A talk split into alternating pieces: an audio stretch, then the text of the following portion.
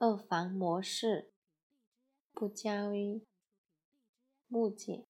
我爱上已婚男人，在一起已经三年了。我选择离开他，让我给他一年的时间。我离开他后一个月，他就离婚了，但没有第一时间告诉我。第四年，也就是分开后一年内，在爱恨、思念、吵架中度过。他为了孩子的成长，离婚不离家，说爱我，也离婚了，就是现在不能和我结婚。他说怕我控制不住我，一旦我结婚了，有事情把我惹毛了，我会搞得不可开交。所以希望我们再置办个新家，生个孩子，一起生活。置办的有公司，在工作中一起奋斗，把他的股权分我一半，我拒绝了。他这样子做就是要断我的后路，让我以后失去主动权，失去控制权。我拒绝了，我向他表明了态度，我不会让自己走进死胡同。他若爱我，怎么非要控制住我才可以，让我背负道德骂名？答：两个人在一起四年了，还不能好好的说话，玩文字游戏，只能说不太熟吧。什么是自由呢？不结婚，你就是自由的，你可以离开他，也可以不离开他。你可以跟他生孩子，也可以跟别人生孩子，他用不着结婚来控制你，说明他不信任你，觉得你有朝一日大权在握，会疯狂报复。因为你做小三时就不是一个老实的小三，而是一个有野心的小三。你要鸠占鹊巢。一个有趣的现象：部分女人在生儿育女后，为巩固家庭关系，会加重和老公的亲情成分，成为他的第二个母亲。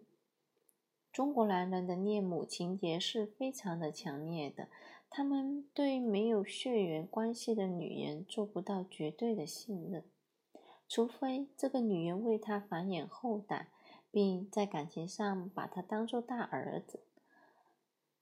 他需要一个无私的、绝对爱他而不控制他人身自由的女人。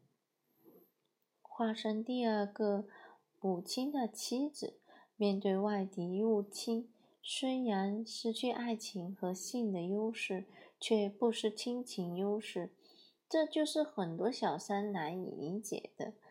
他都不吵他了，为什么还不离呢？因为他恋母啊。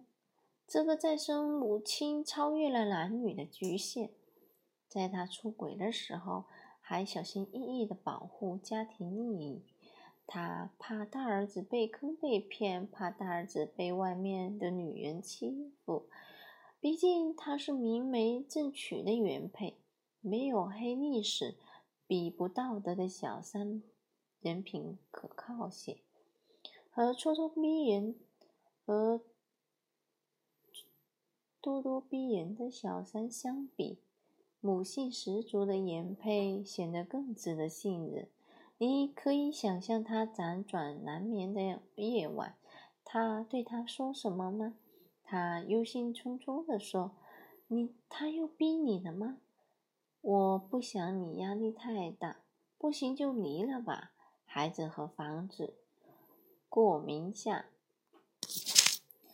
你要是跟他过不好，还有个家。男人听得很感动。这个没有因为他抄了别人就生就仇深似海的女人，体谅着他作为男人的难处和不安，给他留着一条后路，留着一盏明灯，是他可以托付生老病死的人。所以他把婚离了，但不着急结婚。一是情感上要照顾他的再生父母亲以及他的孩子；二是你作为未生育、无血缘关系的女人，信用分还不够，超会超腻的，爱情也会变淡的。他不看重激情，他看重亲情。所谓亲情，就是看你可以为他付出多少。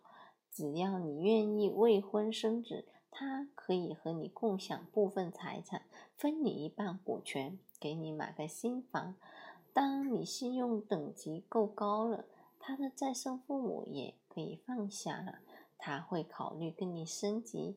否则，大房、二房和平共处都不用一纸婚书最好。不管你是否愿意，和已婚男相爱最高的境界也就是二房了。取得证书后，也就是第二任太太。你不想落入这个俗套，就不要争名分。有人喜欢谈无，有人喜欢谈一无所有的恋爱，爱得飞蛾扑火。他跟你谈筹码时，爱就是有价的。他已经出了最高的价了，按行规，你不买。就别再还价了。